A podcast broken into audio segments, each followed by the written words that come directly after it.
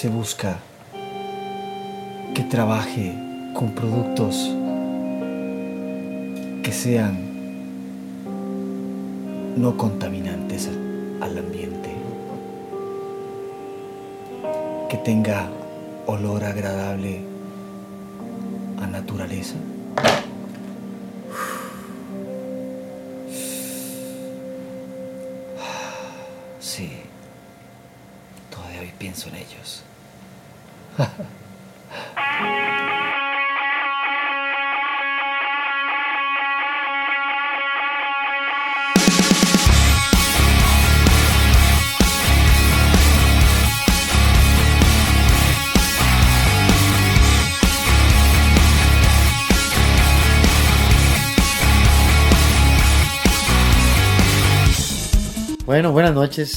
Bueno, buenas noches.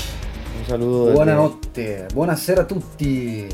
Al- eh, Bonjour. puta, Bonjour.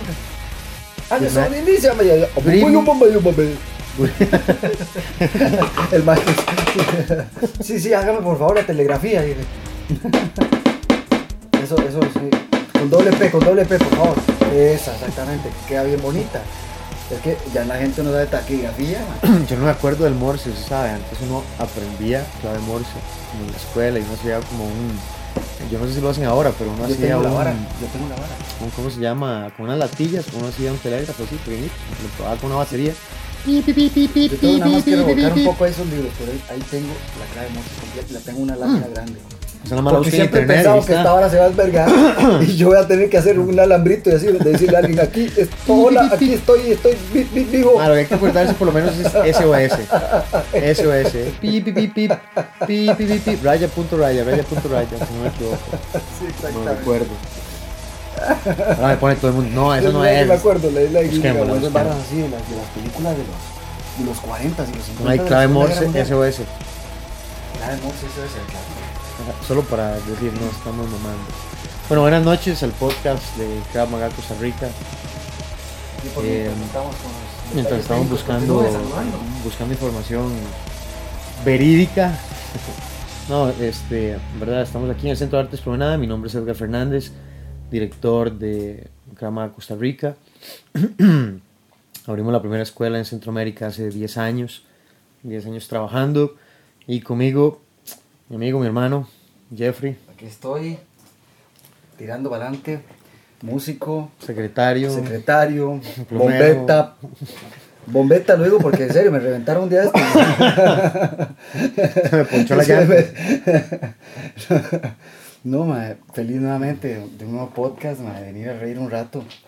de, ma, de, de haber escuchado semejante introducción que tuvimos el día Sí, de hoy, sí. ¿verdad? ma? Increíble, Se desarmó el mundo Sí, sí, sí, del Club de. Sorbedores, completamente, ¿verdad? completamente. Permítame, Edgar, oiga usted. Vamos a ver qué dice.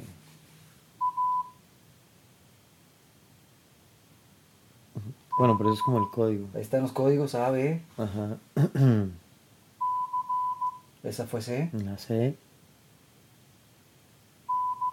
Raya punto punto D. Puta, qué increíble, ¿verdad? que? Una E. Eh, eh, ¿Vio? Y lo hicieron bien bonito. Sí, Era el pop. punto apenas. Pop. bueno, mientras buscamos SOS. Sí, claro. Vamos a ver, ahí está. Ahí está. Y dice. ¿Cuánto duran 7 segundos? Vamos a ver cómo estamos. Quisiéramos que ustedes pudieran ver. Vean con sus, con sus orejas.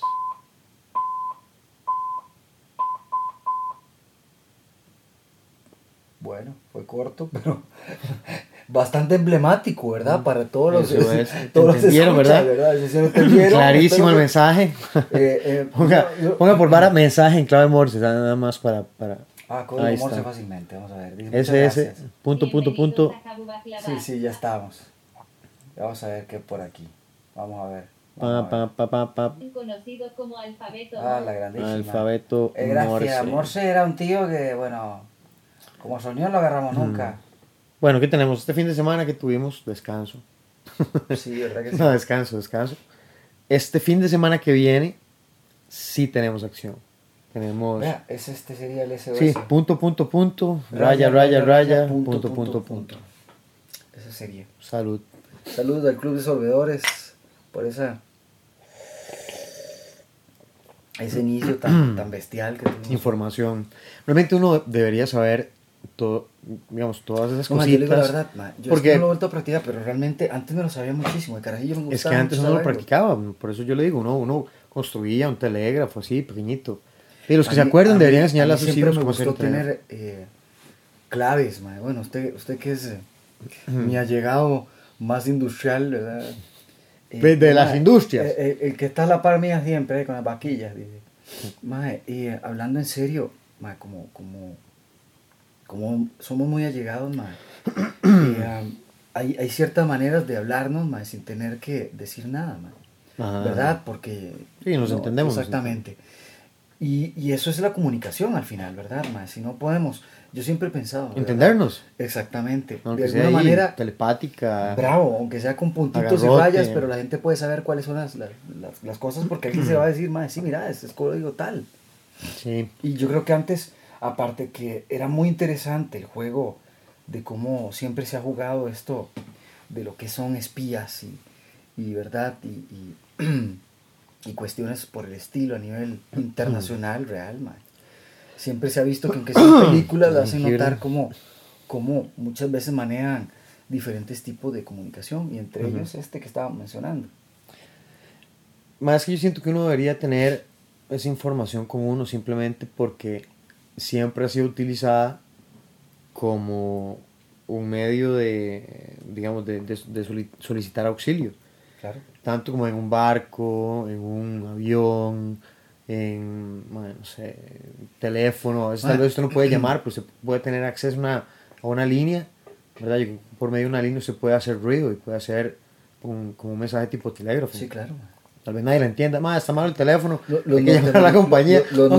norteamericanos estaban jodidos porque siempre les, les capturaban todos los mensajes. Ujú. Dime, agarraron a, a- a los, a los aborígenes de los tipos Ujú. y, y le dijeron, ma, aquí vamos a aprender navajo, vamos a que hablar tal. Y el navajo fueron los que más utilizaron a la hora que atacaban. claro. ma. Porque nadie entendía. Sí, Solo, sí. solo los Perdidos, navajos, ma, y tenían un montón ahí Ajá, desperdillados, ¿verdad? Por toda la guerra.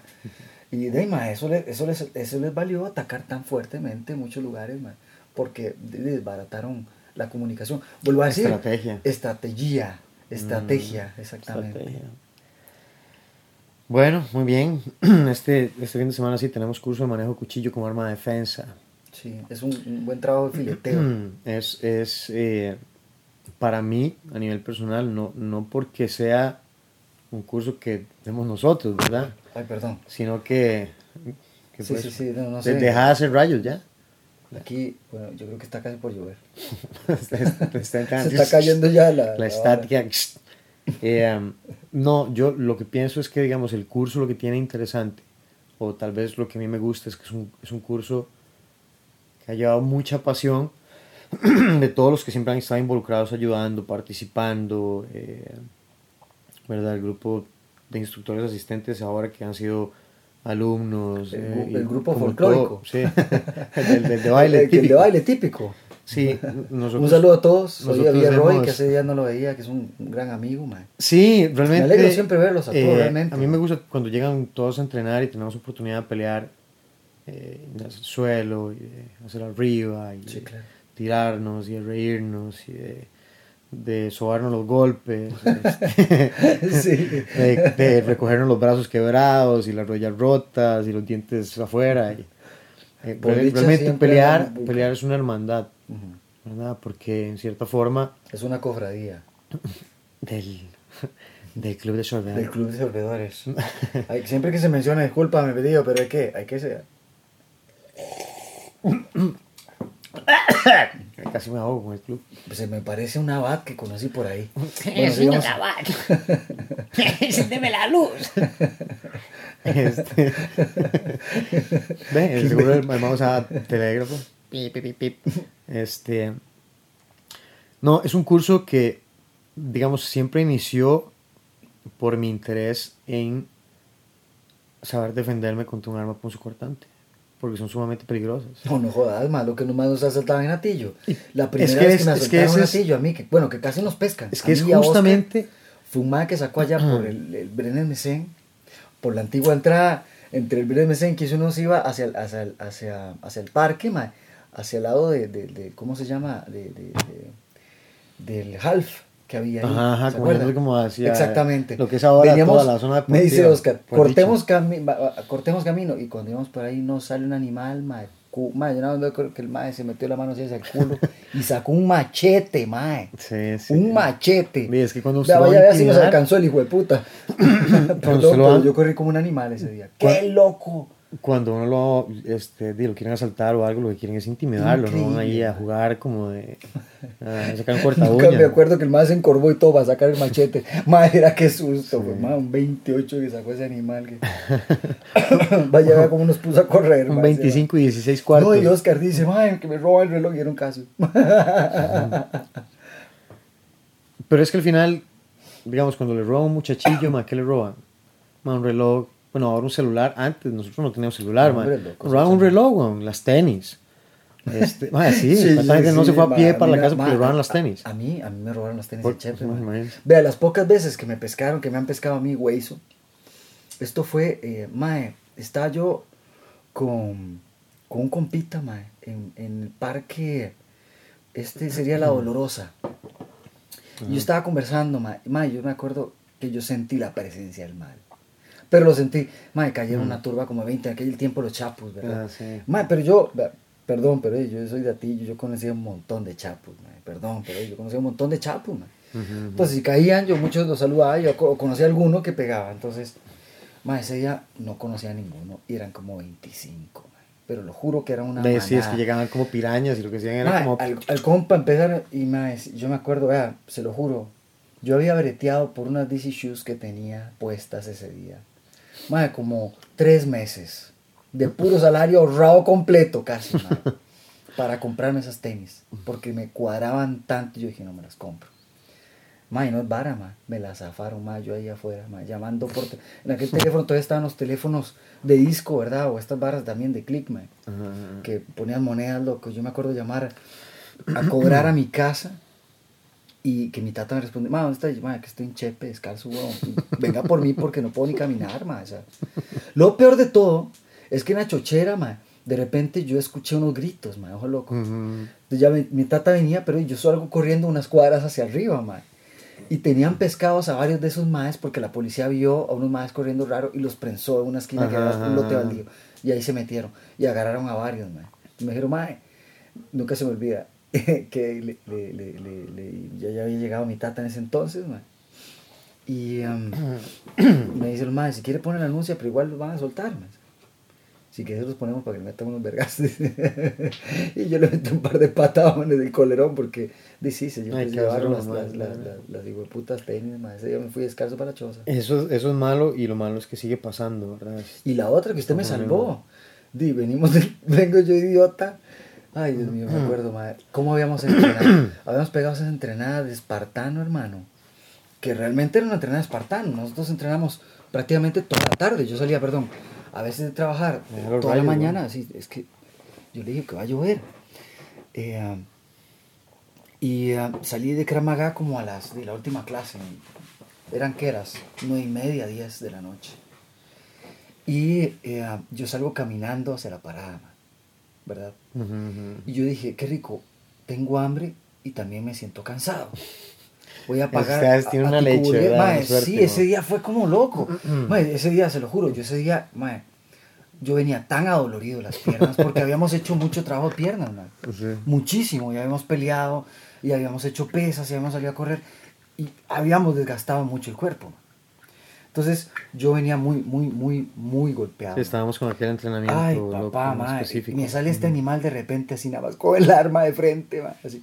De- yo nada más dije, ma, yo estaba tan cansado que yo así, como el más, más tranquilo cremaguiense, yo, mira amigo, sí, aquí tiene el celular, tome la billetera, yo, yo voy a dar media vuelta y, y nada más, chao, ma. Está bien, yo no vi nada. Así le dije al mae. Y empecé a caminar No, como si nada. paz, Sí, yo, yo no quería ni correr. Y el tipo hace, madre, ahí le, ahí le quedan las tarjetas. el más se llevó como de 3 mil pesos que tenía. Y de eso era la, la empanada que me quería ir a comprar tico burguesas. Que bueno, al final yo lo llevo a usted para que me lleve a la choza, madre, porque no tenía ni para el bus, madre. Y esas son las estúpidas veces que me han agarrado, madre, porque realmente han sido bien tontas. A mí una vez que sí me asaltaron, digamos que fue como la última vez, que fue cuando yo dije, o sea, ya, ya, ya no quiero que, que me vuelva a pasar y quiero que por lo menos si en algún momento llega a suceder, que les cueste. O Ok. sea, pienso dar pelea. Que yo pensé en ese momento.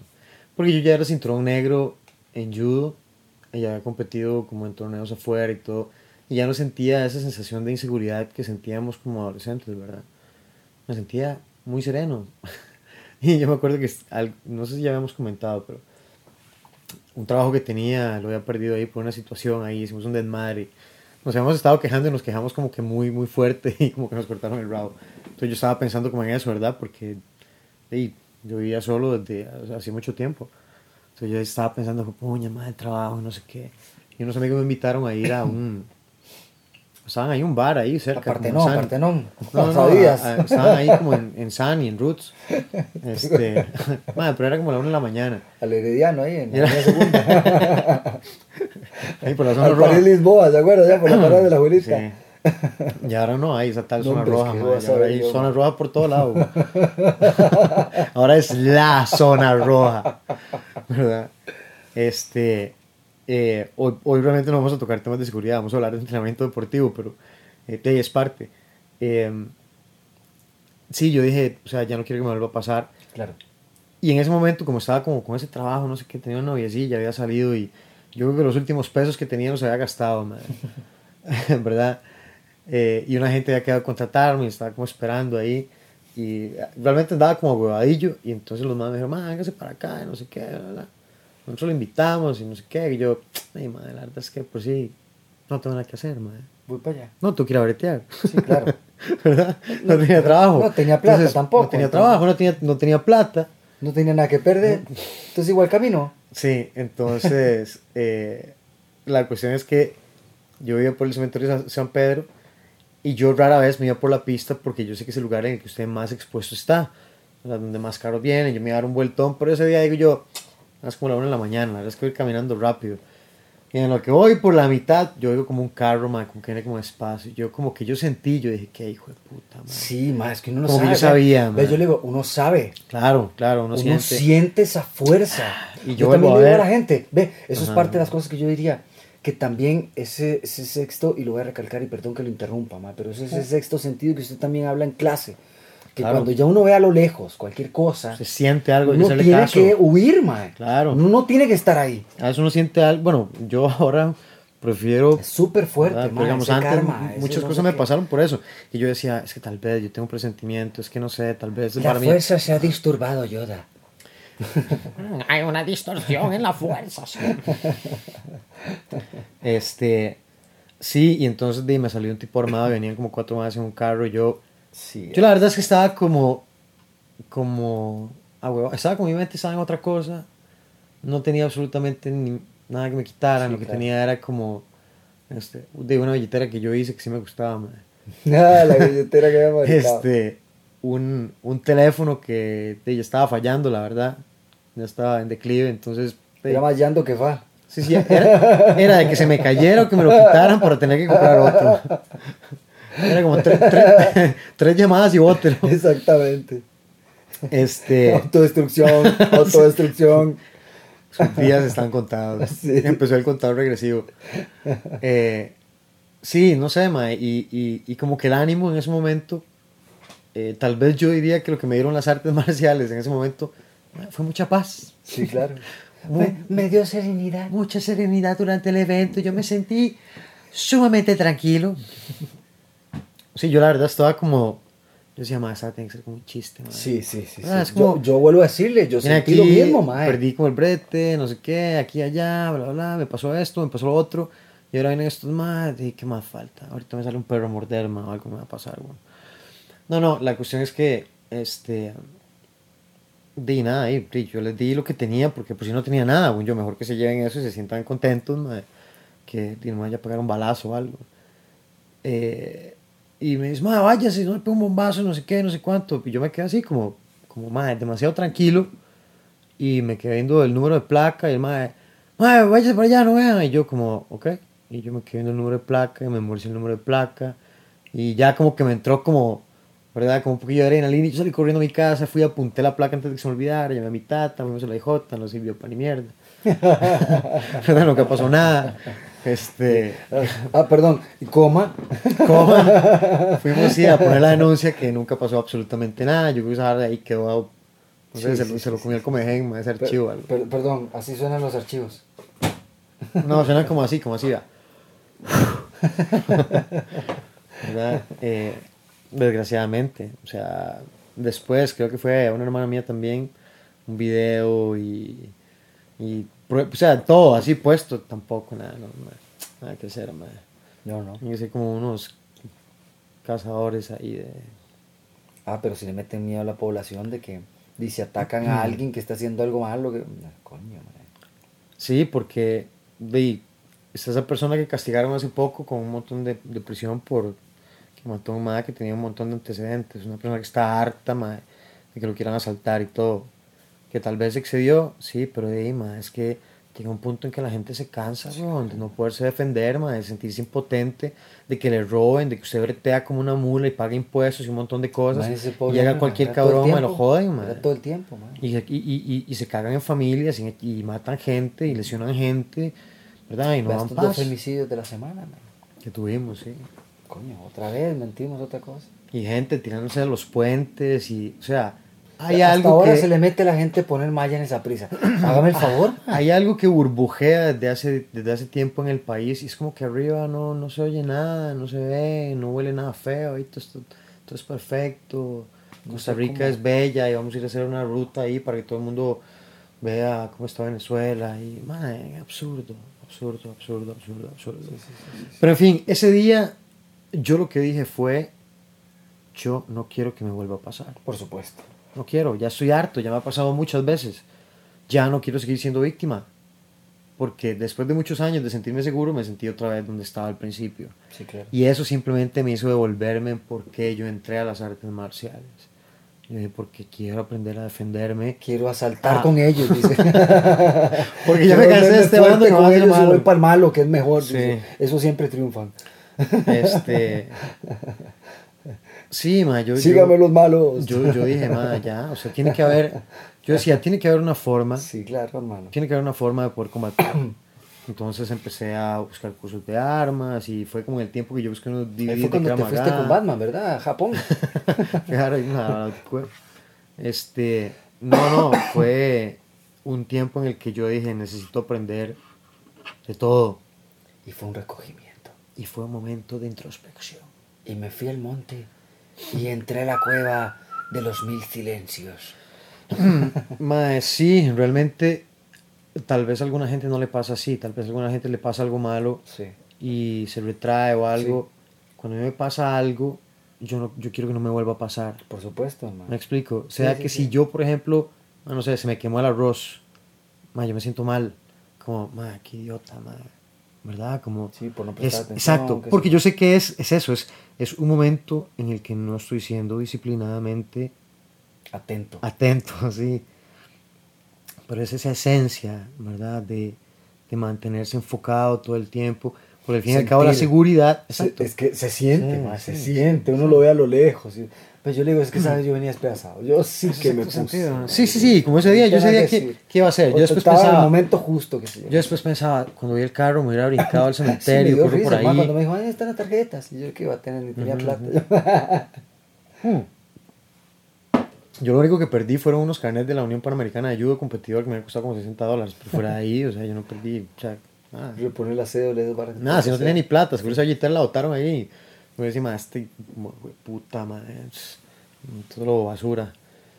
Pero y ya después uno piensa, uy, me hubiera metido en el cementerio y salgo corriendo y, y tal vez me disparan y de por sí. Qué es- show, el, el pensar en lo que pasó no es como para tratar de resolver el problema, sino para analizar el problema y qué puedo hacer para evitar que me vuelva a pasar. Sí, claro. ¿verdad?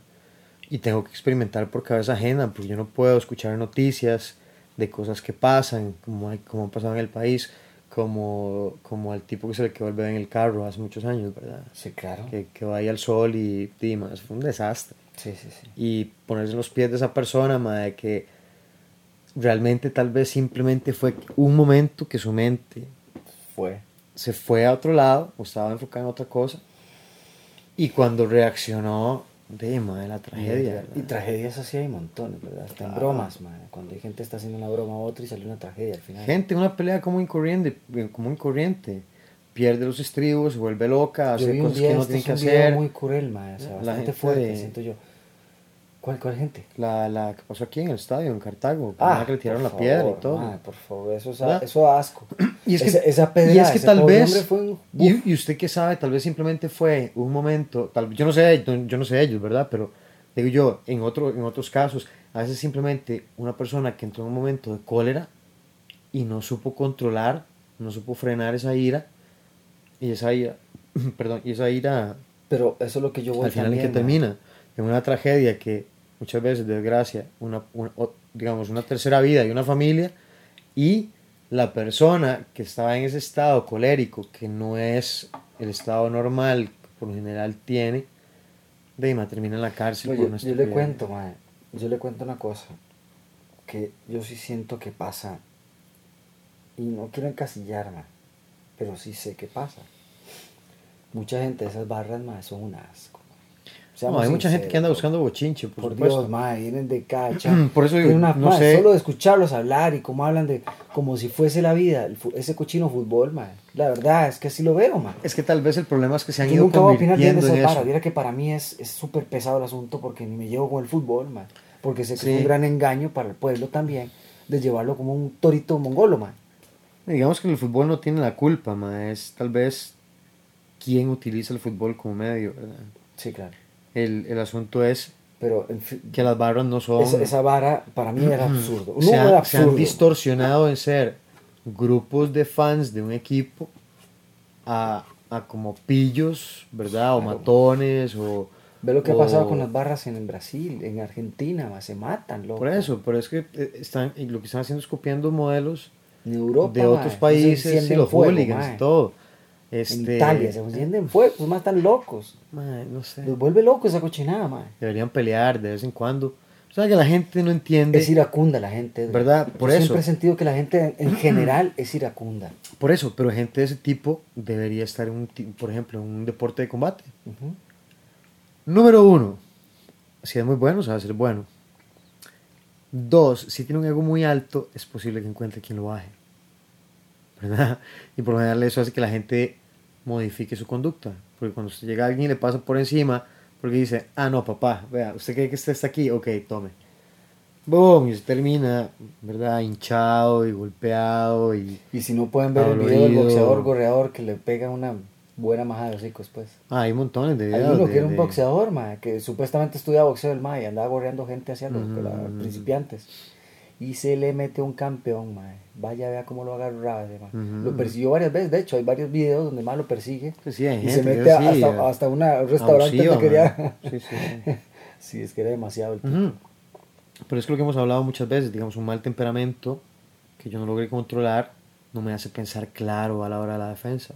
Y si yo no pienso claro a la hora de la defensa, yo me puedo exceder en mi defensa y puedo terminar, en vez de, ¿verdad?, poder pelear una legítima defensa, voy a terminar condenado por, no sé, ¿verdad? por algo sumamente violento, excesivo, sí. ¿verdad?, que, que, que no que no aplica para la ley la legislación grado, una caramba así, pues se pasó Claro. la mano. Claro, ahí Dice, va, no, ahí va. Si no tentativa de homicidio, varas así. Ajá, exacto, exacto. Ni me diga, hermano, si esta vara está llena de fronteras, man. Y eso es importante hablarlo en la clase, ¿verdad? Claro. porque si no lo hablamos en la clase, que dicen, no, venimos aquí y hacemos esto y le quebramos la- los huesos y los tiramos por las gradas y le disparamos tres veces. Ay, hay gente que enseña, o sea, yo siento que uno, uno tiene que enseñar todo tipo de técnicas. Sí, Y hay técnicas que son para momentos críticos, cuando mi vida está en peligro. por y ejemplo, es, andar con cuchillo, como es, es, es eh, sí, tener una herramienta. Exactamente. Una herramienta. Eh, ¿Para qué la herramienta? Para equiparar la pelea. Buen punto. Para equiparar la pelea. Yo Yo, no, yo no puedo pelear. y flechas. Es que, es que siempre, siempre uno lo van a atacar en desventaja. Claro. Entonces yo no puedo esperar eh, no estar preparado para eso. ¿Verdad? Sería ingenuo. No, pues van a ser una pe- pelea sumamente Es verdad, honorable. Eso es una cerbatana. Ah. Esa es su cerbatana, dice. Esas son bombas ninja este, Que- de que- humo. que las- las escupo y pues salen a metros. Este. Son kamehamehas. ahí. Ay, madre. Un día esos, un día estaba en un video de esos de artes marciales absurdas, Ay, ¿verdad? Dios mío, sí. Sí, ¿Estaba como, viendo el video? sí, como artes, ¿verdad? Que son. Es que son. No sé, gente casi que enseña a hacer como kamehameha y la gente se cae y se tira. Como el Willa, el, el Willa que se ponía a decir que estaba recibiendo el poder de Goku, que iba a ser Ah, es que. Saiyajin. Ah, sí, para que le hicieron un montaje Sí, y todo. sí, sí, sí, exactamente, exactamente. Y ya soy como Saiyajin Sí, sí, sí, él era 7. Saiyajin 7000. Eh, está bien soñar. no tiene nada malo soñar. En la privacidad de su casa, y usted puede poner un video y todo eso no le hace quiere daño a creerse nadie. Pepe Grillo, bueno. El problema es cuando usted, usted, usted le paga, eh, usted le cobra a la gente por enseñarle basura. man. Sí, claro. Eh, y a mí me sorprende ver gente. Que va ahí y recibe esa basura. No, no, no, no. Como que, como que juega el papel, man. Yo no sé si es que necesitan sentir que están haciendo como un arte marcial. Así entre comillas, como marcadas y con bombos y platillos. Este. con tal de decir que están haciendo algo, prefieren como creerse una arte que es como mágica, ¿verdad? Son casi como, no son ni artes marciales, son como, como artes marciales mágicas. Porque usted no puede entender eh, el nivel extraordinariamente absurdo, man. No sé. Sí, sí, sí, sí, sí. sí. Gente que usted que hace así, le pone la mano y la gente se queda ahí como. Casi como ver la, la guerra de las galaxias, Darth Vader así agarrándole usted el cuello y. Es así como que se cae. Y un man así como si, como si era como una licuadora con las manos, con una batidora de, de, de puños y la persona rebota así como, "Ah", como si tuviera un ataque epiléptico. Y yo, y yo digo, ok, yo entiendo. Sí, la gente es demasiado pasada. Yo entiendo, el, yo, yo entiendo el papel del mae que está haciendo como la, la farsa. Sí, ¿verdad? claro. El problema es el que se cree la farsa. Es, es que está más loco. Ma, y paga usted- por ello. Sí, se la cree, mae. O sea, o realmente están demasiado intoxicados con la, con la, con la necesidad de creer lo que sea que les pongan al frente Y siento que sí. y no cuestionar que hacer algo que realmente sirva. Sí, claro. O sea, de verdad, mae. sí, claro. ¿Verdad? Usted no llega a una clase. Sí, señor. Por ejemplo, usted no llega a una clase de jiu-jitsu brasileño, una clase de judo, o una clase de karate kyokushin, o una clase de muay thai, ma, o una clase de MMA, y usted no va a encontrar un entrenamiento de verdad. De verdad. Así. Ahí. ¿Verdad? Usted llega a la clase de nosotros, nosotros hacemos sparring, nosotros luchamos en el piso, nosotros luchamos cuerpo a cuerpo. Escupimos. Y, y tratamos, de, tratamos de que todo el mundo Despierte. Sí, ¿verdad? Y está Alan que nos ayuda con el jiu-jitsu brasileño y, integramos técnicas que sabemos que funcionan de judo. Pues y si gracias, es de lucha, y si es de lucha y funciona, metemos de lucha. Y si es de sambo funciona, metemos de sambo. Y si es de eh, guarajiri, metemos de guarajiri. Me, me explico. Se, se trata de tener un sistema que realmente le ayude a usted a defenderse en una situación en la calle. Y equiparar la pelea significa tener las herramientas, tanto conocer, usar las herramientas que yo tengo ya en mi cuerpo, mis manos, mis puños, mi cabeza, mi mente, que es la herramienta más fuerte. Eh, y además, si porto un arma, necesito saber usarla. Claro. Porque es la forma responsable de portar un arma. Claro. Sea un arma cortante, sea un arma de fuego, sea un palo, sea una piedra, sea un tubo, sea un- no, no sé, una hoja de papel, lo que sea que usted ande como arma. Sí, Se le ocurre una sombrilla, un lápiz, eh, cualquier cosa. Lo bueno es que en el curso de nosotros va a haber absolutamente cualquier cosa que sea punzocortante, Sí, claro. como una forma efectiva de defenderse. Eso puede ser un lapicero, puede ser un palo, puede ser, bueno, no sé, hay tantas cosas. Sí, sí, sí. Sí, sí, sí. Vayan sí, al sí, curso, Sí, sí, sí. Aparte va a Entonces- ser bueno. Yo le digo siempre a las personas que van al curso de, de cuchillo, me encanta siempre preguntarles por qué van. Y siento que es eh, un arma fácil de acceso, como dice la mayoría, Accesible. accesible, ¿verdad? Eh, se puede portar fácilmente, se puede ocultar muchas veces, en fin. La gente se siente identificada con el cuchillo Sí. siempre. Es muy, muy ancestral el asunto. Sí, Yo hay gente que llega- ADN casi. Me gusta, me gusta escuchar a la gente cuando llega y, y, y dice cosas como, tal vez no textualmente como lo voy a decir, pero es que yo casi que pensé que venía a un curso de enseñar, de aprender así como matar, psycho, y de no, lo que viene fue un curso muy chido en cómo aprender a defenderme, en entender cuáles son las repercusiones legales, en entender en cuáles son los problemas en los que me puedo meter, en entender por medio de los escenarios que hacemos y los papos que me llevo, Solo la fileteada que hacen contra las, las, cosillas que ponemos. exacto, las cosas que bien. las cosas que funcionan y las cosas que no funcionan verdad un, un desenmascararse de muchos mitos y realidades que no funcionan un John Wick de la cabeza. sí y, y técnicas que mucha gente cree que son de defensa para ataques activos que madre, no sirven para una mierda Claro. No sirven porque los ataques reales con un arma punzocortante son sumamente violentos son sumamente rápidos son sumamente ¿verdad? son pocas las cosas que usted puede hacer y si no las hace bien no sirve Sí. ¿verdad? Tiene que seguir peleando y tratar de corregir, ¿verdad? Y nosotros que pasamos haciendo eso constantemente, o sea, sabemos que no son todas las cosas no que usted puede hacer, son muy puntuales y, ¿verdad? Hay que estar muy enfocado. Sí. Bueno, hacemos una pausa breve Volveremos. y volvemos. Ah, pero antes de eso, presten atención, porque viene la segunda la parte, segunda parte de la este- introducción de esta de hoy. preciosa introducción. Muy Exactamente. bien. Un saludo al Club de Solvedores antes de esto, porque siempre vamos a entrar en, en Jundia. En reunión de logia.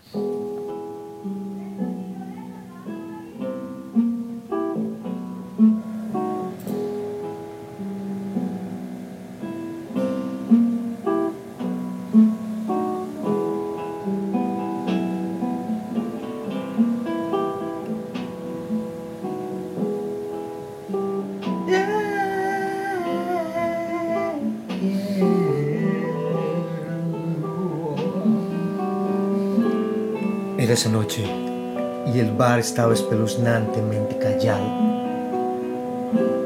La música ambientaba el espectáculo macabro que todavía investigaba. De inmediato profundicé en la sala caminando como un gato asustado caminando de mesa en mesa. Sin embargo, la persona a quien buscaba ya no se encontraba. Camarero, sírvame un trago. Sí, señor. Es importante estar preparado.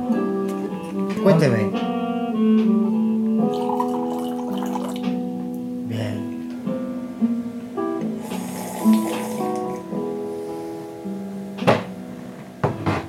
Cuénteme. ¿Ha visto usted a esta mujer de esta fotografía? Mírala bien. Mírala bien.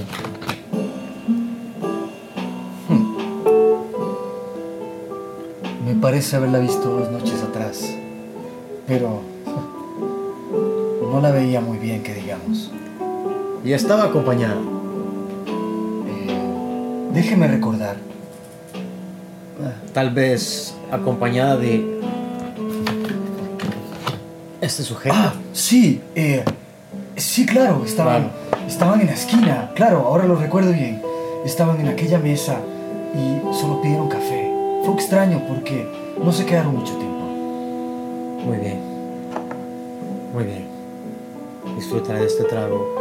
Gracias, camarero. Claro, señor. Permiso.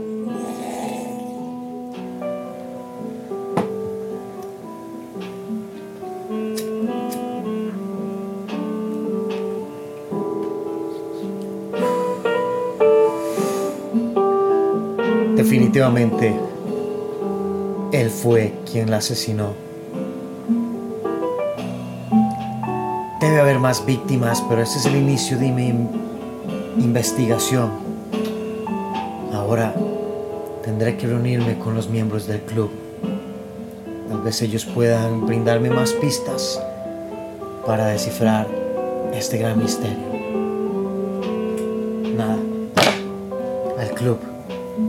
De sorbedores.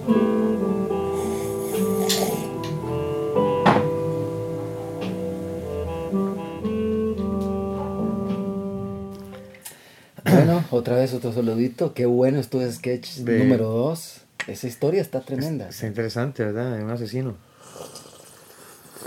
No hay nada como el club de sorbedores. A nivel mundial y a través de la historia.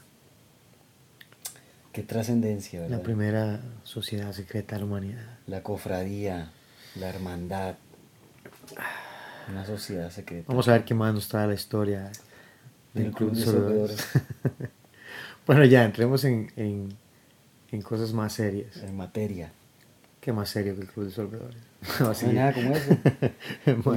No, no, no, y van a ver que el montón de personajes que vamos a tener a través del tiempo. Hemos hecho un, Que- ah, una búsqueda intensa de la Esto, historia. esto realmente me ha tomado por lo menos alrededor de, a Edgar y a mí, por lo menos alrededor de 10 años de estar en una búsqueda, ¿verdad? Es casi como Krav Maga aquí en Costa hablar y Rica. práctica. Es casi como Krav Maga aquí en Costa Rica. Después de que entró Krav Maga nos dimos cuenta que había un club de sorbedores. Ajá. Y no lo sabíamos, realmente no lo sabíamos. Lo a- intuíamos. y pues ahí como... En algún lugar del mundo tiene que haber un club de sorbedores. Salud por eso. Salud por ellos. Van a decir que el programa es solo pasar sorbiendo té. Porque es té, ¿verdad? Eh, no, hoy vamos a hablar de una cuestión que es muy, muy interesante y muy importante en la cuestión del entrenamiento deportivo. Sí. Y es algo que muchas veces a la gente no maneja. Y eh, uno a veces desgraciadamente lo ve incluso en gente que entrena personas Y que no sabe y no conoce algo tan básico y tan importante como los principios de entrenamiento deportivo. ¿Qué son los principios del entrenamiento deportivo? Pero Charlie, busca música. Una música de Permíteme. introducción, como que, ¿qué podemos poner? Permíteme. Permítame, Sensei. Pero eh, prosiga eh, con, con su, con su iniciación. Sí, realmente los, los principios de entrenamiento deportivo son como las reglas y normativas de cómo trabajar el entrenamiento para obtener resultados de verdad. Así, Vamos a ver si. la llave mágica. Vamos a ver. Si este nos puede ayudar un poquito.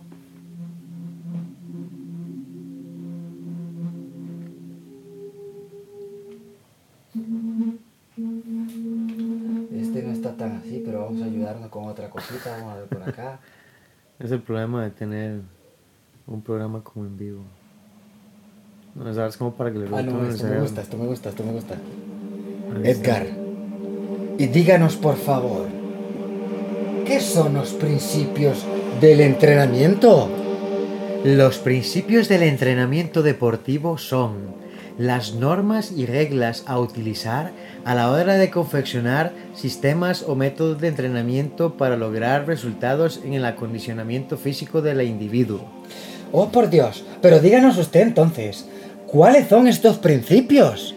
Pues hay un sinnúmero de códigos y reglas a seguir, pero algunos de los básicos que vamos a tocar el día de hoy son el principio de la diferencia individual, el principio de supercompensación, Ajá. el principio de la sobrecarga, Venga. el principio de adaptación específica a necesidades impuestas, principio del síndrome del túnel carpal, ah no, ese es para otro día, principio del síndrome de adaptación general, principio de uso y desuso, principio de especificidad. Eh, eh, esto, esto, es- pues se nota que es un poco complicado. Eh, ¿Podría usted entrar un poquito más en materia? Tenemos que parar la música para empezar, tío. No, entonces sí, es verdad, la- las... Muy bien, muy bien. Es- Entonces, aquí ¿qué? estamos siempre. Música para mejorar la memoria. He dicho porque casi no me acuerdo. no, realmente sí, los principios del entrenamiento deportivo son eso, son eh, como reglas y normas que yo tengo que seguir cuando voy a prescribir, a prescribir y cuando voy a diseñar sistemas de entrenamiento. O rutinas, ¿verdad? Como para decirlo más simple, rutinas de entrenamiento. O sea, por ejemplo, yo le voy a hacer una rutina a usted, pero no le voy a decir, ma, hey, haga, y no sé, haga hey, 500 burpees y haga eh, 400 abdominales y, y la persona, o sea, ni siquiera aguanta una sesión de mm, 30 jumping. Por supuesto. Entonces yo necesito... Eh, ese es Superman. Entonces yo necesito eh, conocer, conocer eh, cuáles son esas reglas. Por supuesto. ¿Cuáles son esas reglas? Entonces vamos a hablar del primer principio, que es el principio de la diferencia individual. Eso en pocas palabras quiere decir, uno, que somos todos y cada uno de nosotros únicos. Sí, por supuesto. Ningún programa va a ser igual para una persona que para otra.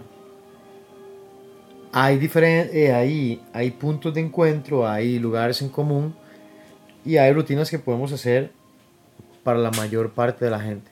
Por ejemplo, digamos que la mayor parte de la gente es perso- son personas que rara vez hacen ejercicio, que tienen un trabajo como de oficina, que no hacen ningún tipo de deporte, que tal vez no es como que comen tan mal, pero no es como una, la mejor dieta del mundo. Entonces, para ese tipo de personas, durante los primeros, no sé, tal vez seis meses, yo podría hacer una rutina que les sirva como a todos. A uno les va a quedar más flojo que a otros, otros van a poder hacer más, otros van a poder hacer menos. Si yo simplemente hiciera una rutina como para tirarla al aire ahí, como, como a veces que yo pongo en el, en el perfil, ¿verdad? Son rutinas pensando en todo el mundo. Solo que yo pienso en todo el mundo y exigir un poquito más. Claro. ¿Verdad? que la rutina no sea fuerte. Por eso yo pongo hacer de, de tantas a tantas series. Claro. ¿verdad? El nivel es el que va a ir de- determinando si usted puede hacer 10, si usted puede hacer 5, si usted puede hacer 3. Pero los ejercicios y el circuito están diseñados para que todo el mundo los pueda hacer hasta su nivel. Por supuesto. ¿verdad? Entonces yo estoy pensando en ese principio de individualidad. ¿Por qué? Porque yo pienso en gente que tal vez no ha tenido un proceso de ejercitación y tiene articulaciones débiles. Y si yo me pongo a trabajarla eh, muy fuerte, a hacer muchos push-ups, a levantar mucho peso, lo que puede pasar es que uno eh, simplemente le daña una articulación porque puede tener una, una lesión, un tirón o algo. Eh, ¿qué, es, ¿En qué, qué otros aspectos incluye ese principio de lo individual, de la individu- individualización? Que tenemos diferentes tipos de cuerpos. Por supuesto. ¿verdad? Hay gente que acumula más grasa, hay gente que pierde peso más fácil, hay gente que le cuesta ganar peso, hay gente que o sea, sube peso con, con solo respirar, Eh, hay gente que le cuesta mucho sudar, hay gente que no le gusta hacer ciertas cosas, hay gente que le gusta hacer pesas, hay gente que lo que quiere es subir masa muscular, hay gente que lo que quiere es verse delgado. Mm, Me explico, todos esos Sí, claro. Yo tengo que irlos metiendo en una ecuación, tuc, tuc, tuc, voy metiendo ahí en el cuaderno de notas. Ok, a este le gusta esto, tiene bla, bla, bla, y al final el resultado, la computadora empieza, yo creo, ese es el resultado que yo tengo que hacer. Ok. Muchas gracias, Sensei. Ahora, eh, ¿podría usted ilustrarnos con el punto número 2?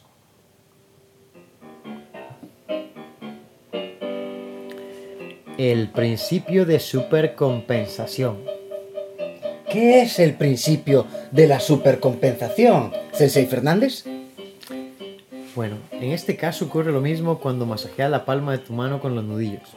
Si lo haces bastante, pero no demasiado, se forman callos. Si frotas demasiado, aparecerá una ampolla. Claro. ¿verdad? El fondo de la cuestión es que la madre naturaleza supercompensa o adapta el cuerpo a los diferentes niveles de estrés que se le van presentando. Los músculos y la técnica de rendimiento no son diferentes al ejemplo mencionado. Esto lleva junto a otros principios al principio de sobrecarga. Ah, qué interesante, Sensei. ¿Podría ahondar un poquito más sobre el asunto? Sí, eso quiere decir que el sistema necesita adaptarse con procesos, con procesos. Por supuesto, por supuesto. No, no, no puedo esperar que alguien de hoy a mañana ya sea un atleta olímpico. Cuando una persona a ese nivel le toma 10 o hasta 20 años obtener el nivel que tienen. ¿Verdad? Y tal vez si alguien se asusta escuchando esos números, es la verdad. Hay gente que cuando se gana una medalla olímpica tiene 10 o 20 años de estar entrenando, ¿verdad? pulseando ese sueño. Entonces, el ejemplo que acabamos de leer con respecto a las manos y los callos, o las ampollas, o que se me rompa la piel, está en que yo, por ejemplo, agarro mi mano, agarro un puño, yo empiezo a golpear la pared suavecito todos los días, ¿verdad? No solo los nudillos, sino los huesos van a ir teniendo ciertas lesiones que se van a hacer, que van a hacer como que el cuerpo se haga en cierta forma más fuerte. Por supuesto. No, el por cuero, la supuesto, piel se va a hacer una supuesto. especie de callo. Se hace esa cuereta, Se hace una... esa chancleta vieja, dice. entre, entre la articulación y la piel se empieza a crear como una, como una capa ahí protectora. Los nudillos se ensanchan un poco, ¿verdad? Se achatan un poco, se hacen más gruesos. Los huesos tienen microfracturas y van soldando y se hacen huesos más densos. Quiere decir que son huesos que se van a quebrar con menos facilidad. Eh, igual los músculos, ¿verdad? Yo empiezo a darle un trabajo, los músculos van creciendo, las articulaciones se fortalecen y poco a poco podemos ir subiendo eh, la carga y ahí es donde viene el principio de sobrecarga. ¿Qué sería el tercero? El tercer principio de entrenamiento. Ok, entonces, permítame, Sensei, hacerle la pregunta. ¿Qué es el principio de sobrecarga? Claro, amigo.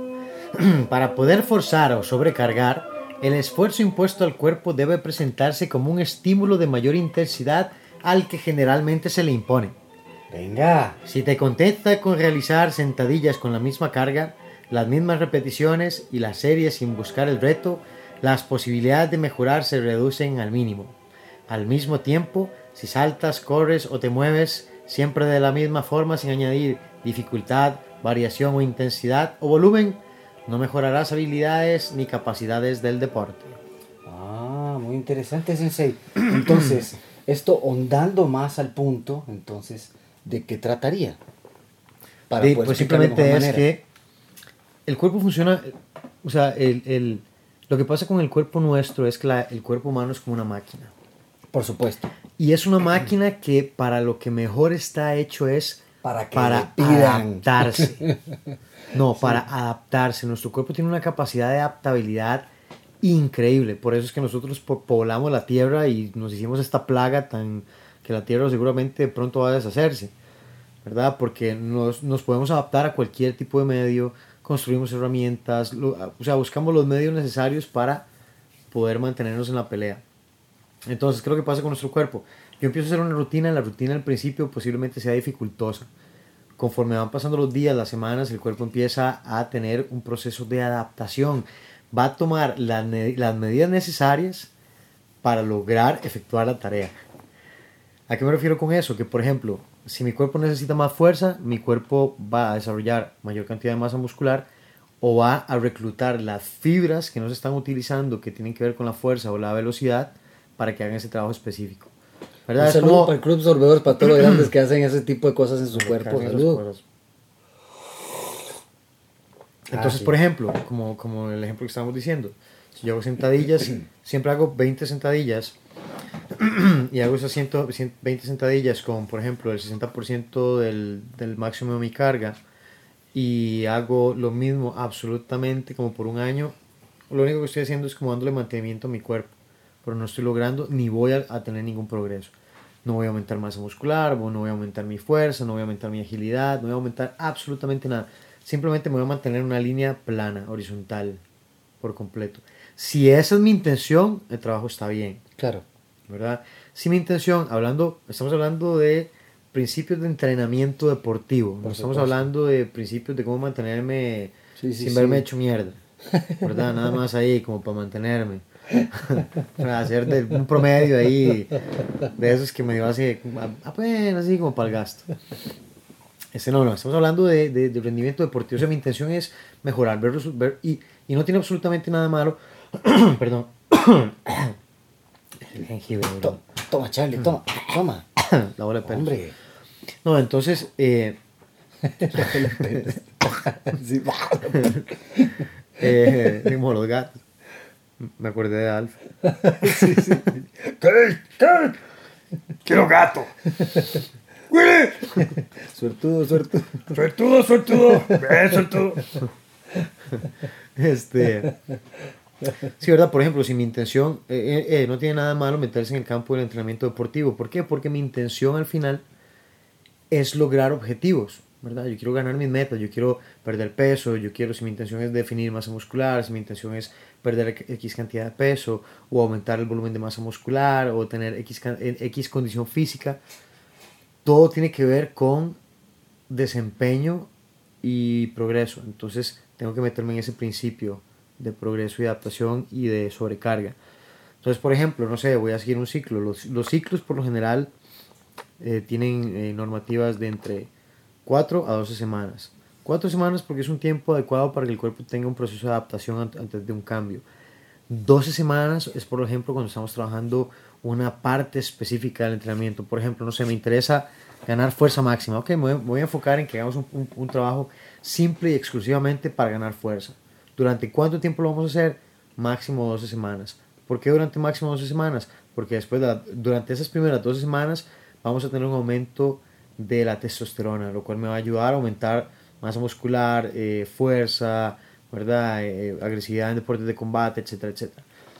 ¿Cuál es el problema después de las 12 semanas? Que el cuerpo no puede mantener eso y empieza a haber una caída de la testosterona. Entonces, si yo no cambio, toda esa, toda esa ganancia que tuve la voy a perder. ¿Cómo? Sobrecargando el cuerpo. Entonces, la sobrecarga también tiene que tener su dosis, ¿verdad? Sí, claro, es como, por supuesto. en cierta forma, muchos medicamentos son un veneno que uno se toma en, baj- en bajas cantidades para que mate un bicho que no tiene adentro. ¿Verdad? Eso es. Eso es. Por eso es que usted tiene que prescribirle. Venga, porque este es anal, este se llama supositorio. Está Sí. jodido. Este además te chima. Hoy no tenemos cremita, papi. Y no tiene punta. Es plano. Chato. Parece un lápiz nuevo. dice. Saludos al Cruz de crueldad, Salvadores, qué crueldad. Ay, man. Hay que reír un rato. Pobres eh, termómetros anales. Pero bueno, eh, eh, ya entiendo, sí, sí, eh, se, se sobreentiende. Sí, está es que, digamos, yo, explicar, yo supuesto. la carga tiene que ir siendo progresiva. ¿verdad? Progresiva. Y entonces podemos empezar hablando del punto número 4. Ok. que serían Entonces, adaptaciones específicas, ¿verdad? Hacia qué es lo que estoy buscando. ok. Entonces permítame para hacer la introducción como realmente debe ser, mi querido sensei.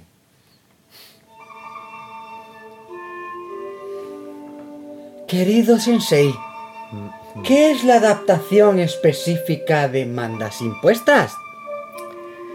Pues bien, el cuerpo se adaptará en forma muy concreta.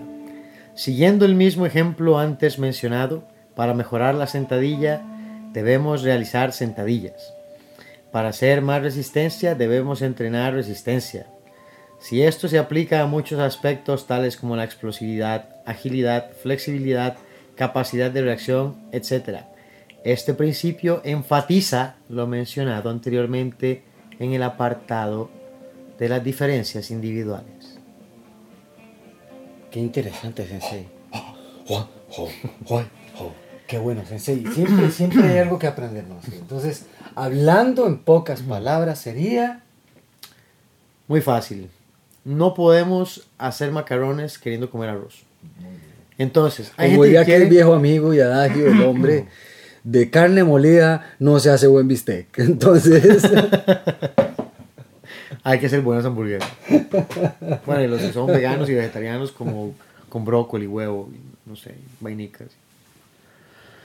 No, eso lo que quiere decir es que, por ejemplo, es cuando la gente que le dice usted, es que "Vea, yo quiero bajar de peso, pero quiero este, definir y ganar masa muscular y quiero ganar velocidad y, y como, o sea, no, no, no se puede ganar todo al mismo tiempo porque solo podemos trabajar en algo, al al- en algo a la vez. Por supuesto, no podemos tener todo. Cuando uno quiere hacer de todo, al final no hace nada. Exactamente. El que mucho, el que mucho aprieta poco, bueno, el que mucho, el que mucho quiere agarrar, poco aprieta, es el chiste, ¿no? Ah, no, no, sí. Sí, decía. el que pájaro agarra se pone azul. Sí. y por ahí, ¿verdad? Y, y, y- y- Y- y no hay nada, y entrenar con ganas. A- apoyo ahogado, se- se- se- Le hacen sopa y, lo hacen sopa y, la terminar- sopa y uno se la come para entrenar y se hace fuerte y tiene yuca y bueno. y- oye carne. y además el caldo de pollo se usa para muchas recetas. Exactamente, para matar esos bichos que Ajá, tanto menciona usted que tienen adentro. No, no, este... No, eso de la adaptación específica simplemente es que si yo voy a enfocarme, por ejemplo, si yo quiero mejorar mi flexibilidad, tengo que ponerme esa flexibilidad. Sí. No voy a ganar flexibilidad haciendo pesas. Un ejemplo, ¿cómo ganas flexibilidad? Tira uno fácil, estirando. Estirando. Y, ahí, y en ese Haga campo... yoga. Y en ese campo, sí, sí, pues lo mejor Y es que- bueno, la verdad es que es de lo mejor que hay, man. Es lo mejor. Este... eh, ¿Por dónde iba? Yo me perdí, por la carretera. No, no. que digamos, si usted, por ejemplo, su intención es mejorar flexibilidad, hay dos tipos de flexibilidad. Yo puedo estirar, que simplemente como los músculos se sienten como un poquito ahí pegados, yo me estiro, hago ahí 1, 2, 3, 4, 5, cuento 15, 20, ya otra vez. Eso que no hace como y ya terminó el estiramiento. No es solo para estirar. Si usted quiere ganar flexibilidad, el estiramiento es como muscular y ligamentoso. La flexibilidad es articular. Quiere decir que mis articulaciones amplíen su rango de movimiento. Ejemplo claro, un, un split como bailarina o gimnasta, ¿verdad? Hay gente que con cosas se ve los pies, Sí, la claro. panza no lo deja. Eh, entonces, sí, entonces la flexibilidad, yo tengo que... la flexibilidad, yo tengo que trabajarla. ¿Cómo trabajo la flexibilidad? Agarrar una postura donde mi articulación se empieza a abrir, como por ejemplo, si en un split voy poco a poco y me sostengo. Todos los ejercicios tienen que ser después de 30 minutos, o sea, eh, después de 30, 30 segundos en adelante. Todo lo que está en menos de 30 segundos es estiramiento. Todo lo que empieza a estar después de 30 segundos es flexibilidad. Y esa tiene mayor beneficio porque el estiramiento es momentáneo. La flexibilidad es algo que yo voy conservando siempre, siempre y cuando lo esté practicando.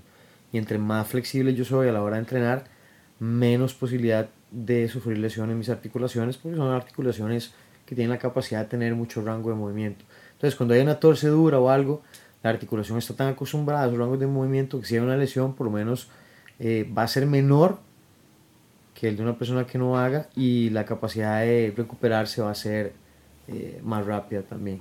Muy bien. Es lo importante. Entonces, si usted quiere ganar masa muscular, tiene que enfocarse en hacer hipertrofia. Si usted quiere ganar fuerza, tiene que enfocarse en un programa de fuerza máxima. Si usted quiere ganar resistencia, tiene que trabajar en un programa que sea resistencia. Si usted quiere definición muscular, es un trabajo de resistencia de larga duración. Si usted lo que quiere es mejorar su capacidad aeróbica, hay que hacer cardio. ¿verdad? Todo es específico, específico. Eso Es como, lleva- es como, por ejemplo, la gente que tal vez cree que porque hace pesas y es muy fuerte, llega a pelear y va a ganar.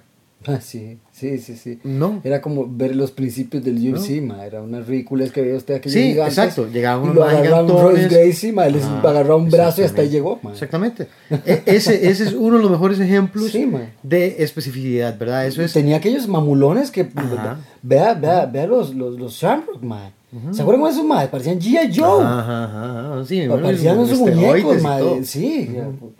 Y los tipos no la veían, ma. Y tuvieron que aprender muchas de las mañas que el tipo... No, y usó más después. grandes. Y eso fue Claro. lo que hizo popular el jiu-jitsu brasileño, lo disparó y, y lo hizo que se haya hecho lo que es ahora. Y realmente es Muy es- eficiente. Es muy eficiente. Es una muy buena arte. Es muy eficiente. eh, de otra arte que ya estaba, pero con sus modificaciones muy bien hechas. Una variante con Eso es todo. específica de mucho trabajo de suelo. Exactamente. El jiu-jitsu tradicional japonés es Porque más diría, diría el gran sensei, el, el- el- el gran sensei eh, a Guillén, Gabriel Guillén. que diría siempre, Jiu-Jitsu. Así me encanta. Es solo uno. Pero claro, están todos sus hermanos. Claro que se puede desbaratar. Sí, la raíz, por Eso, eso no, no quiere decir que se pueda menuzar el pollo. Es que el, jiu-jitsu japonés, el jiu-jitsu tradicional japonés, hay que acordarse que es un arte de guerra samurái. Por supuesto. Entonces está enfocado, tiene mucha técnica. Tiene técnica de golpes, tiene técnica de patadas, tiene técnicas en el suelo, tiene... El jiu-jitsu se ha, se ha especializado más como un deporte Sí. competitivo, Sí, sí, entonces le ha dado otra tonalidad, es, es- es simplemente diferente. Todos los elementos que tiene el jiu-jitsu japonés son complementarios al jiu-jitsu brasileño. Todo lo que tiene el jiu-jitsu brasileño simplemente es, es como mejorar la raza. Por ¿verdad? Eh, Sacar lo mejor de lo que tenía y darle variantes. ¿Yo qué es lo que debería hacer? Ok, eso es bueno, yo lo quiero jalar para mi saco. Por supuesto. ¿Quiénes son buenos golpeando? ¿Quiénes son los mejores? La gente que tiene más digamos, nitidez con los puños. La gente de boxeo. Sí. ¿Qué quiero hacer? Aprender esa técnica de jalarla para acá. ¿Quiénes son buenos con combinando patadas y todo? Los de Muay Thai, kickboxing. Bueno, quiero traer eso para acá. En lucha de ríos, ¿quiénes son buenos? Los de lucha, los de judo, ok, traigo eso para acá. Al final todo eso es para entonces, Pero hablando, del, pero hablando de los principios de los que estamos hablando, alguien porque sea muy fuerte, porque sea muy rápido, porque sea muy ágil, no le va a ganar a alguien que sabe pelear. Peleando. ¿Verdad? Así como yo no voy a llegar a ganarle a alguien que hace atletismo porque ellos entrenan atletismo. O sea, obviamente yo, va a ser difícil que yo les pueda ganar. Pero si los agarro les pego. Pero si no me dejan ganar, Pero si no me a ganar les pego. Dice. Este. Un saludo para el grupo. Ay, Dios. entonces, sigamos. Número moviéndonos. 5, pero permítame. ¿Cómo se llama este entonces? El próximo sería el, ya que venimos hablando de, de, del de específico, vamos a hablar del principio de adaptación general, que tiene que ver justamente con el que estábamos hablando. Ok, entonces permítame para hacer la introducción.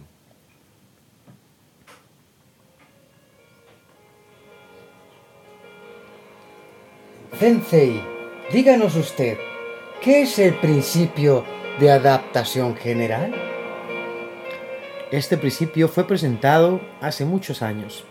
En su origen eh, se debió mucho principalmente a estrés psicológico. De todas formas, ha sido aplicado con éxito al estrés fisiológico de la siguiente forma. Ok. Fase de alarma.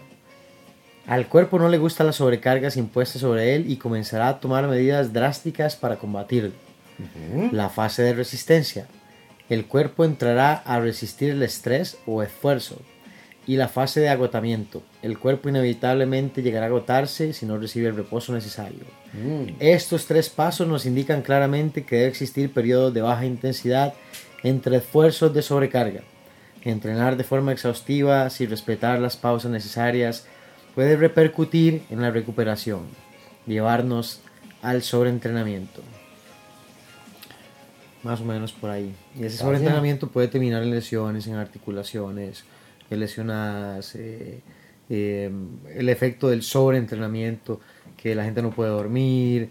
Por eh, por ejemplo, pe- peleando pasa mucho que, bueno, en mi experiencia eh, compitiendo en judo, pasa que la gente está sobreentrenada y se empieza a lesionar. Y se lesiona una cosa, y se lesiona otra, y se lesiona acá, y se golpea, ¿verdad? O lesiona a los demás, Sí, por porque no supuesto. está concentrado, porque está Por estresado, supuesto, porque no por está bien supuesto. descansado. Entonces, ese principio de adaptación significa que, digamos, hablamos de la fase de alarma. La fase de alarma es que yo le meto al cuerpo un cambio y el, el cuerpo empieza como, pero ¿qué es esto, verdad? Y al día siguiente se amanece ratonado o en el momento usted dice, pero qué, qué tan pesado que está esto, qué tan cansado, qué tan... No logro sentirme a gusto en el entrenamiento. Eh, ¿Qué es lo que va a hacer el cuerpo? Por eso yo digo, el cuerpo es una máquina que está hecha para adaptarse. El cuerpo dice, no, esta mierda hay que, hay que arreglarla porque o sea, no, no, no puedo seguir así. Tiene y que- empieza a tomar las medidas y se adapta. ¿verdad? Con el tiempo que le tome, pero se adapta. y luego la fase de agotamiento si yo mantengo esa sobrecarga y el, el- el cuer- el cuerpo no va a tener la capacidad de adaptarse tan rápido. Necesita tener fases y, y, y brechas de descanso para tener esa adaptación, ¿verdad? Lo que hablamos de las 12 semanas de un periodo de fuerza máxima.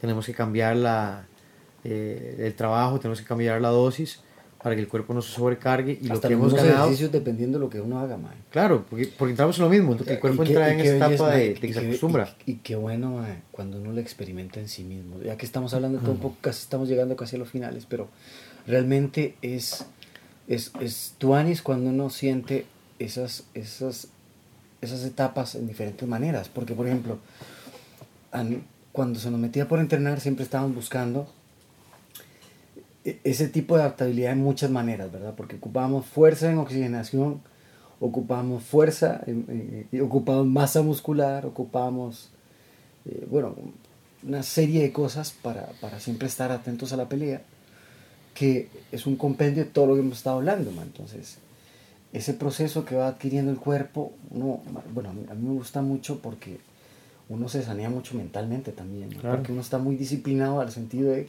como está siempre en, en la, en la repetición, o de cualquier manera que sea, hay repeticiones. Es, es, es tal igual como un artista, ¿no? llegas a, a- a manejar cada vez más esa, esa, ese, ese movimiento, ese, ese, esa, esa forma de hacer, esa forma de actuar, lo que quieras, estás ejecutando, y, y lo lleva uno a después a esto que sucede, ¿verdad? Que uno empieza a, a- a creer en estas variantes, en muchas cosas más, y esto aumenta la buena capacidad que ella trae. En fin, continuamos adelante, mi querido Sensei. Y el otro sería el principio de uso y desuso. Ok, entonces permítame para hacer la introducción como entonces debía de ser. Ok. Sensei, ¿qué es el principio de uso y desuso?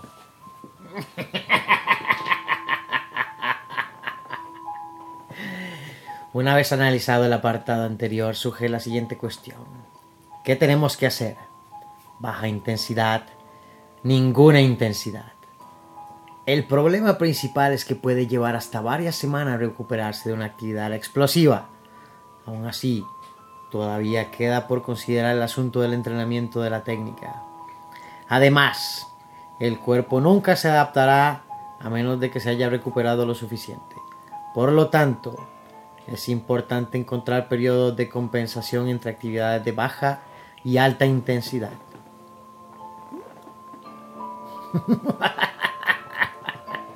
Gracias, eh, profesor Terror.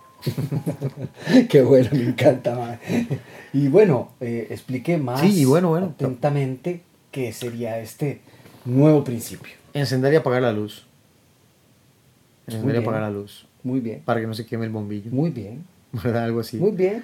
Eh, necesito, por ejemplo, si yo hago piernas hoy, y hago sentadilla, y mañana hago press de pierna, y mañana hago desplantes, y todo es intenso, o sea, va a llegar un momento en el que o me voy a lesionar, o voy a empezar a tener algún, algún tipo de problema. Por algún lado siempre revienta la bomba. Re- re- repercute. ¿verdad? Hay gente que empieza a tener eh, acumulación porque se rompen muchas fibras musculares y hay muchos, mucho, mucha concentración en sangre de, de proteínas sueltas y todo. Y hay gente que puede tener incluso problemas renales y tener hasta la muerte. ¿Por qué puta?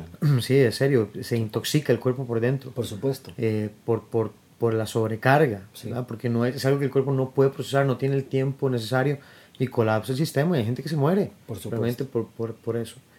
Eh, es, es, es raro, pero, pero sí pasa. ¿verdad? Este, no, y pasa y ha pasado. Sí, montones. sí, sí, sí, sí. Eh, entonces es importante darle descanso. Por eso es cuando a un gimnasio la gente va y le hacen un programa, por ejemplo, de hipertrofia. Es como hoy es día de piernas, mañana es día de pecho, mañana es día de no sé qué, para que el cuerpo tenga una- un tiempo para recuperarse, reconstruir masa muscular, recargar otra vez los músculos con glucógeno para que tengan energía. O sea, vaciar el tarro, volverlo a llenar, recuperarse, volverle a dar. Más o menos desde el principio. Entiendo. Muy bien, muy bien. Y nos quedaría uno más que sería el principio de especificidad. Ok, ¿verdad? entonces permítame que eso es. Eso sería de esta manera, entonces, mi querido Fernández. Vamos a hacer la introducción. Querido Sensei, en este día tenemos una consulta de toda la guardia. Y es que queremos saber qué es el principio de especificidad. Pues claro, volviendo al principio de adaptación específica, el cuerpo se adaptará de una forma muy específica según el entrenamiento que reciba. Siga, Sensei. Sin embargo, se necesita una, fuerza, una fuerte base atlética de la cual muchas veces el deportista no dispone. ¡Hey, hey! Siga, Sensei. En otros casos, los deportistas ven el declive de su rendimiento por otras causas. ¡Hey! ¡Hey, siga, sensei! Por ejemplo, la temporada muchas veces causa lesiones y merma la base en la que se ha trabajado. Una enfermedad o un suceso anticipado previo a las competencias. ¡Hey, hey! Número 2, sensei. Muchos deportes son balísticos por naturaleza y el cuerpo puede ser que no esté preparado para actuar con esos movimientos, lanzamientos, saltos, brincos, caídas, tal como las artes marciales, la gimnasia o el atletismo. Qué interesante, sensei. En pocas palabras, esto sería... Que el principio de especificidad simplemente manifiesta que por estas razones el entrenamiento debe ir desde una base de entrenamiento generalizada hasta una específica. Ah, entiendo, sensei. ¿Un ejemplo?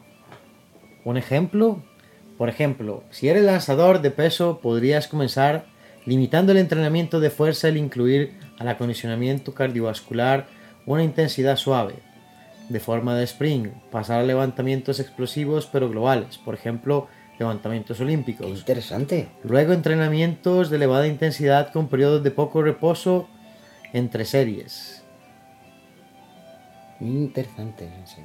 Muy interesante. Siempre hay una respuesta para nosotros. Y Pues en sí. pocas palabras suyas, ¿qué diría este último punto? ¿Qué le diría a las palabras a las personas que nos escuchan? ¿De qué? ¿De qué habla? Deja- déjame volver a leerlo porque no me acuerdo. no, este Como es, es- conclusión. sí, como conclusión es eh, el principio de la- de la especificidad. Es que yo, por ejemplo, si tengo un atleta que lo que quiere es prepararse para una olimpiada en gimnasia, Sí. tengo que empezar por una base física. Antes de pasar a hacer técnicas de gimnasia. Pues mentira que usted llega, mira, día uno, mira, anda, sujeta los anillos, haces tres vueltas, haces cinco Quédate crucifijos. Te, sí, te quedas en Cristo como unas tres veces, te tiras de tres, de- con tres piruetas en el aire y caes ahí para ver cómo, cómo te va. Con O triple sea, mortales de atrás, dice. Primero con cosas y se agarra de los anillos, ¿verdad? Si es que Posiblemente se puedo. agarre, no creo que ni siquiera ni que suba los pies a la cintura, ¿verdad? Mucha gente ni siquiera lo logra. Entonces, ¿qué ocupamos? Ir primero poco a poco, que hoy usted es su primer día, bueno, va a hacer un poquito de acondicionamiento físico para ver cómo está, qué tan fuerte, qué tan flexible, y ahí es, un progr- es progresivo hasta llegar al trabajo específico. Por supuesto. Eh, deportes de combate, por ejemplo, usted, si usted tiene etapas de preparación hacia la competencia, usted tiene una etapa como muy larga de preparación, donde usted hace técnicas, trabajo físico, pero nada como tan, no estoy tan metido de lleno en eso.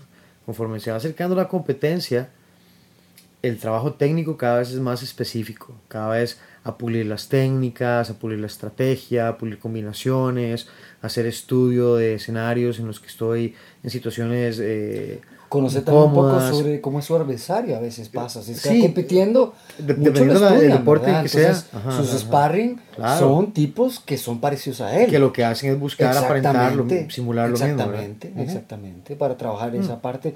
Si estamos hablando Es de ya- crear un ambiente controlado específico para esa, específico para esa pelea. Exactamente. Por ejemplo, cuando vemos a la gente que pelea MMA en el UFC, ellos se preparan con anticipación para pelear con una persona específicamente. Por supuesto. Entonces tienen, no sé, tres, cuatro meses para prepararse, para pelear única y exclusivamente con lo que esa persona hace. Entonces, ¿qué ocupan? estudiarlo Tener y- una y réplica y, trabajarlo. analizarlo de arriba abajo. Eso es un trabajo específico. Pero no va a llegar un a hacer un trabajo específico para una pelea de es, voy, me voy a poner a estudiar este mae y todo, mae, pero no sabes golpear, no sabes patear, no sabes cubrirte, no sabes caminar, no sabes mantener el equilibrio, Ponerte mantillas y anda a cagar. ¿verdad? Entonces Sí. tenemos que empezar por ahí primero. Sí, sí, ese, Es, ese es el, la ruta Sí, adecuada. sí, sí, ok, usted quiere llegar a ser peleador de la UFC, ok, muy bien. Venga para que primero aprenda a ponerse los guantes, venga para que aprenda a hacer So- golpes, Solo el hecho de amarrarse, la, cubrirse, amarrarse la- la- la- las vendas y cosillas de ese tipo. el o sea, cinturón en artes marciales, ponerse el uniforme, o sea, aprender a caminar, aprender algo tan sencillo como tener equilibrio, equilibrio, coordinación. Porque en, en deportes de combate, coordinación es vital. Coordinación, equilibrio, balance, este, actitud, ¿verdad? No, no, no frustrarse en los momentos en los que uno se pega en el entrenamiento, que algo no me sale, que no siento que no progreso. eh, Son picos que tengo que superar y eso, normal. Qué Pero bueno. interesante, mae. Llegamos, bueno, eh, con estos puntos creo que mucha- muchas personas pueden entender. Siempre es, es de investigar, es de practicar, es de hablar con la persona con la que usted entrena, con alguien que sepa, ¿verdad? Un profesional que le ayude realmente competentemente a crear eh, específicamente lo que usted quiera sobre sí, mismo. Por lo tanto, yo le aconsejo... Saber qué ruta, hacia dónde voy, o sea, qué es lo que yo ¿Qué- qué es lo quiero. que quiere? Exacto, qué es lo que quiero. eso, preguntárselo bien. Eh, ustedes pueden buscar en internet información, hay de sobra, hay montones de, de páginas y sitios web especializados en entrenamiento deportivo, en, en, ¿verdad? que explican muchísimo mejor, más profundo. Hay libros completos Sí. sobre este tema. Yo tengo, yo tengo un libro absolutamente que es simplemente de principios deportivos. Sí. Todo el libro es absolutamente solo de los principios de entrenamiento deportivo. Entonces, es un tema inmenso, es un tema muy interesante, es un tema importante y muy útil cuando yo quiero empezar a entender qué es lo que estoy haciendo y hacia dónde voy. O si yo estoy yendo a una clase, mira cómo me están guiando, ¿verdad? ¿Me estarán guiando bien o no? No, mano, Tampoco y- es como para sentirse sabiendo y llegar a corregir No, a la gente pero, que tiene años de experiencia. Si, si vos manejas bien esta vara y lo aplicas en tu vida, en toda la vida, en cualquier situación que usted esté en la tierra, Sí, usted le va a se servir. Ujú. ¿Verdad? Si estamos hablando hasta de modo supervivencia. Es en serio que puede estar bien. en Es que lo mismo, usted que, es, loco. usted que es músico y es percusionista. Usted no va a llegar y le va a decir, mira, toca la sinfonía de Beethoven ahí el primer día, ma, Sí, sí, que agarró el piano. O sea, ahí no, güey, primero, así se, ponen las, así se ponen los dedos, y así se agarra el bolillo, y así es como se toca el tambor. Uno llega así, ¡ta! y le hace un hueco. Ah, este, ma. Me explico, o lo toca y se le zafan los palos, o le da el platillo como si fuera un, no sé, como pegarle una mate de, de plátano. Está ¿verdad? No. contando banano. Sí, sí, sí, sí, como, como, no sé, como apiando jocotes o algo. Sí, sí, sí, sí. Eh, entonces es exactamente lo mismo, es un, es un progreso, un progreso, un progreso. Bueno. Igual con los niños, usted lo empiezan poco a poco a introducir a la, a la escuela y le van zampando materia, ¿verdad? De ahí para arriba. Claro. Entonces, bueno, ahí lean sobre los principios de entrenamiento deportivo. Espero que la información les sirva. Eh, si tienen preguntas, comentarios, quejas, dudas, eh, ve y mándenlos ahí, comenten. ¿Cómo fue, la, compartan. cómo fue la última que, que, que dijeron en la clase? Eh, amenazas. Amenazas. Amenazas. Qué bueno estuvo.